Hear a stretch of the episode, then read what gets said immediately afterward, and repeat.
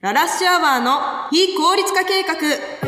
Ladies and gentlemen, it was a cold-blooded, premeditated murder. Oh,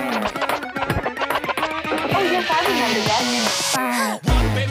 2021年7月12日配信ララッシュアワーの非効率化計画この番組は映像クリエイターララッシュアワーが効率的に動く現代人に対してあえて回り道をする楽しさを伝えていく非効率的なラジオです今日ちょっとですねニュースで気になることがあったのでいきなり時事問題みたいな感じで オープニング喋っちゃうんですけれどもこれはちょっとラジオにぴったりだなと思って今回この話題を設けるんですけれども皆さんファスト映画ってご存知ですか？ファスト映画っていうのは映画2時間とか3時間とかまあそれぐらいの尺なんですけれどもそれをギュッと10分にまとめてしまってあらすじから、まあ、ラストまで、まあ、全てをギュッと凝縮して10分の動画にしてしまうっていうものが、えー YouTube ですごく流行っているらしくってこれ私全然知らなくってニュースで初めて知ったので私は見ていないんですけれどもその10分にまとめる際に、まあ、勝手に公式の写真だったり映像だったりを使ってしまうっていうことと、まあ、ラストまで言ってしまうっていうことがあって、まあ、違法なものなので今すごくニュースになっているんですけれどもこの話を聞いてああもっとこのラジオもっと盛り上げていかなきゃいけないなっていうふうに思ったんですよねっていうのもあのファスト映画の何がいけないって多分ラストまで言ってしまうっていうのと、まあ使ってはいけませんよっていう素材を勝手に使ってるっていうことと、あとそれで収益化していることっていうところが多分いけないところだとは思うんですけど、でもちょっとこう、いい考えというか、好意的な見方をあえてすると、そのファスト映画っていうのは10分で、まあ大体お話がわかると思うんですけど、それを見て、あ、これすごい面白そうだなと思って映画館に行くっていう風になれば、ちょっと悪いところはあるけど、いいところもあるっていう状態じゃないですか。ただ今悪いのはその10分のやつを見て、ああ、大体分かった分かった、ああ、何々っていうタイトル知ってるよみたいな感じに言ってる人とか、あの映画館に行かないで内容知っちゃうとか、そういう人もいるだろうしっていうところで、まあいけないよっていう話にはなってると思うんですけど、結構そこでパッて思ったのが、ゲーム実況ってあるじゃないですか。ゲーム実況とファスト映画の何が違うかっていうと、まあ昔はね、結構ゲーム実況ってアングラなものだったので、あんまりそのゲーム会社もグレーみたいな状態で多分進めていたと思うんですけど、今は割とゲーム会社さんもむしろゲーム実況をして盛り上げてくださいって言ってるぐらい、かなり合法的なコンテンツにはなったと思うんですけど、何が違うかというと、ラストとか、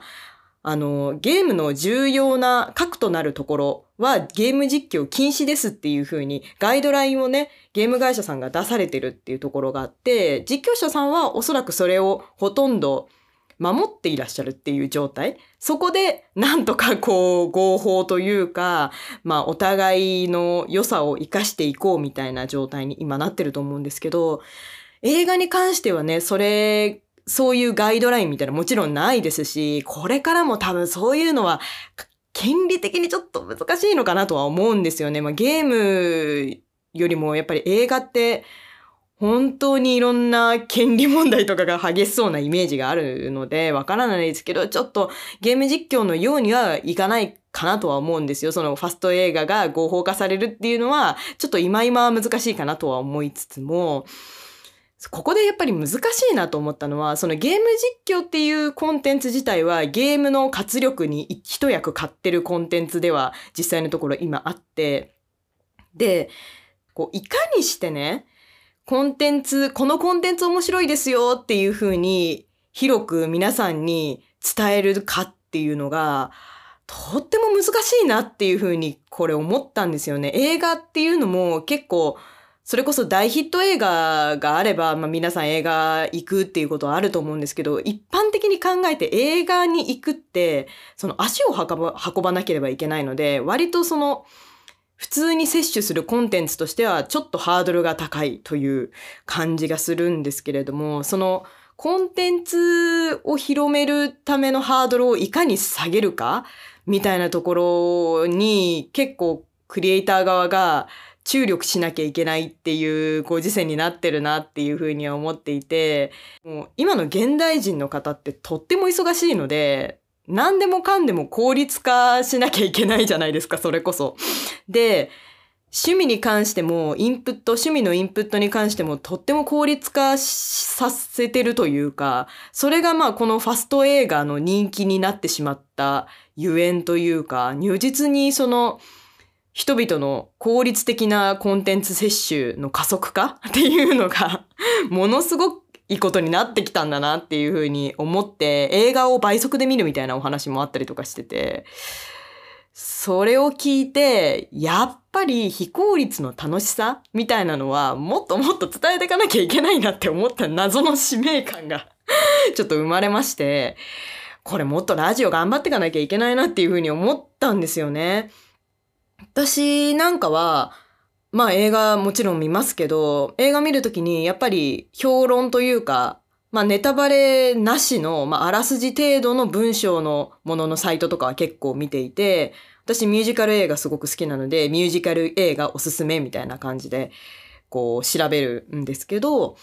で、それで、ああ、これ面白そうだな、あらすじ見て面白そうだなと思ったら見るみたいな感じなんですけど、だいたい10選とかあるやつは全部見るんですよ。1から10まで。そうなった時に、大体ハマるなというか、これ良かったなって思うのって1個か2個ぐらいなんですよね、私は。多分趣味がね、ちょっと偏りがちだからなのかもしれないですけど、でもそれが普通だと思うんですよね。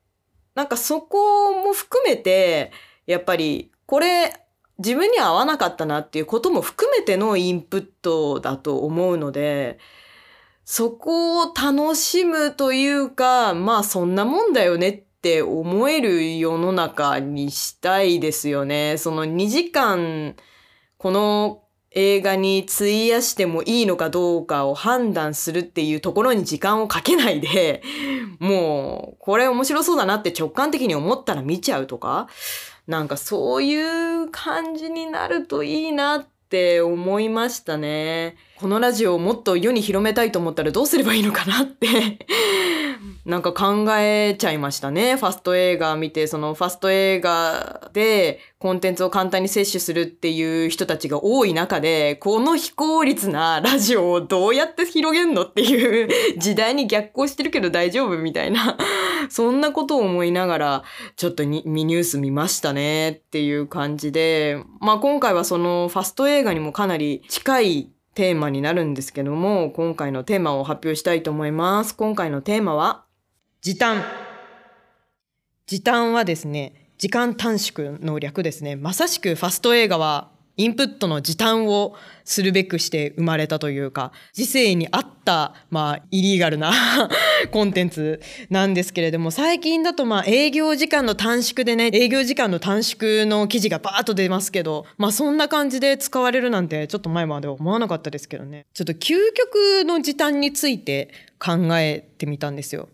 この世でまあ究極的に時短するためにはどうすればいいのかって考えた時にやっぱりテンプレート化するっていうのが一番の時短なのかなっていうふうに思っていて実はこのラジオ非効率化計画って言ってるんですけどめちゃくちゃ台本書いてるんですよ。でしかも全部テンプレート化してて3分間はオープニングトークあとの10分はまメイントークエンディング2分とかあってタイムキープアプリを起動しながら 台本を読みながらやってるんですよ。めちゃくちゃ効率的なことしちゃってるんですよ。ここでネタバレしちゃうんですけど。でもね、これね、もう良くないと思ったんですよ。このファスト映画の一件があって、ちょっとそうやって言ってるお前だってめちゃくちゃ効率化してんじゃねえかっていう話じゃないですか。だからこれ良くないなと思って、やめようかな。今回でこれやめようかなって思ってます。こんなに台本書かなくていいんじゃないかって思って、ちょっと見直そうかなっていうふうに思いましたね。で、メールの典型文とかも私結構時短のために辞書登録とかしちゃってるんですよね。お世話になっております、何々です、みたいなのは全部打たなきゃいけないですよね、普通だったら。でも私はもう、おってやったらお世話になっておりますって出るようにしちゃってたりとか、ラってやったらララシアワーですって出るようにしてるとかね。そういうのとか、テンプレート化してね、すごく時短なことをしちゃってるなっていうふうに私は思ってて、でこれってやっぱり時短にはなるんですよ。だって「お」って打つだけで「お世話になっております」出るからそりゃ時短になるんですけどまあ時短にはなるけどそれって面白みはないよねって思って。テンプレート化の良さって、まあ、安心感間違いがないとか、まあ、早いとかっていうのはあるんですけど面白みはやっぱりなくなっちゃうんですよ。でこのラジオもやっぱりこんだけ台本とか書いてテンプレート化してるからあんま面白みがこう生まれないんじゃないかっていうふうに思ってちょっと反省をしたんですよね。ちょっとこれからは変えていこうかなっていうふうに思ってます。あのこれはグノシーラジオさんで配信されてるんですね。まあ、グノシーラジオさんでももちろんお聞きいただきたいんですけどやっぱりここだけではなくてもっといろんなところでラジオの良さだったり非効率な良さっていうところを伝えていかなければいけないなっていうふうに思ったので、まあ、だから次なるステップを今ちょっと考えております。まあ、テンプレートから逸脱するラジオっていうのを目標に今後もちょっと頑張っていきたいなっていうふうに思います。難しい問題ですよね。コンテンツを面白くするためには時短をしてはいけないけれども、コンテンツ自体は時短されてはいけないっていう、なかなか難しい問題ですね。そして収録時間もね、伸びて、他の人にご迷惑をおかけするわけにもいかないというのもなかなか難しい問題になってまいりました。どうすればいいんだろうなちょっと皆さんとね、相談しながらお話ししていきたいですけれども、なんで時短がねすごくホットな話題だったので今回このテーマに設けましたけどこれからはちょっとテーマ設けずにもっと非効率なラジオにしていきたいと思いますので今回は時短も大事ですがあえて時短しないこともお勧めしたいと思いますという典型文も今回で最後です。なので次回からちょっとねチャレンジングな放送になると思います。あ次回はあれか次回ゲスト会か、まあ、ゲスト会はちゃんとしてますわすいません。ゲスト会はあの普通に台本めっちゃ書いちゃいました。あのじあなんでまあ次回はちゃんとしてるんですけど11回目かな？11回目ちょっとスペシャル回っていう風にするので11回目はあの交互期待というか逆に期待しないというかまあそんな感じで 聞いてくれると嬉しいなっていう風に思います。なんでこれからもねちょっと懲りずに皆さん聞いてくださいねよろしくお願いしますということで。これからは、えー皆さんからいただいたツイートを読んでいきたいと思います。いつもツイートありがとうございます。だいぶね、あの、小山ファンみたいな人がついて、もう固定されてきちゃってるんですけど、コメント読み。あれですかね、ツイッターで投稿ってちょっとハードル高いですか？あの、思ったのが、匿名で書けるみたいなやつ設けた方がいいですかね？なんか、お前のラジオを聞いてるっていうのを、俺のツイッターブランディングにはそぐわないんだけどみたいな 人います。なんかそういう人がいるかもしんないと思ってちょっとあの質問箱みたいなの設けようかな。匿名で送れるやつの方がいいですか？なんかそれちょっと検討しようかなと思ってて。まず匿名なんで全然悪口も書いてくださいね。全然。全部拾いますよ。全部拾うのであの何でもいいので匿名の方がやりやすいかなと思ってちょっとそれ考えてます。まあでも今回はねツイートなのでツイート読んでいきたいと思います。まあツイートをしてくれる人がいるとありがたいんですけどね。まあ今後もツイートしてほしいんですけどわっしょいサンバさんのツイートいただきました。いつもありがとうございます。朝活の話ですね。この間朝活の会をやりましたけれども朝活を始めるとどうしても他人に朝の良さを勧めたくなりますが朝方を強要しないことが真の朝の強さなんじゃないかなと思います。なるほどね。確かに。朝私も朝強い方だしまあ究極にあの朝のニコニコ時間をやってたっていう話しましたけど確かに朝が強いと朝いいよっておすすめしたくなりますよね。でもそうすると結局夜型の人が萎縮しちゃうというかまあとは言いつつも夜の方がいいよみたいになるしなんか朝活ばっかり言ってるやつうっせえみたいになっちゃう可能性もあるから確かに朝活は強要しない方がいいかもしれないですね。できる人はやったらいいけどそうですね。だから朝方は粛々とね粛々と朝を起きて粛々と朝を楽しむというそういう感じでいけたらいいですね。ありがとうございます。続いて、えーと、言語化についてのツイートいただきました。クラビエイターさんもいつもありがとうございます。もう固定のファンとして私認定していますけど、ありがとうございます。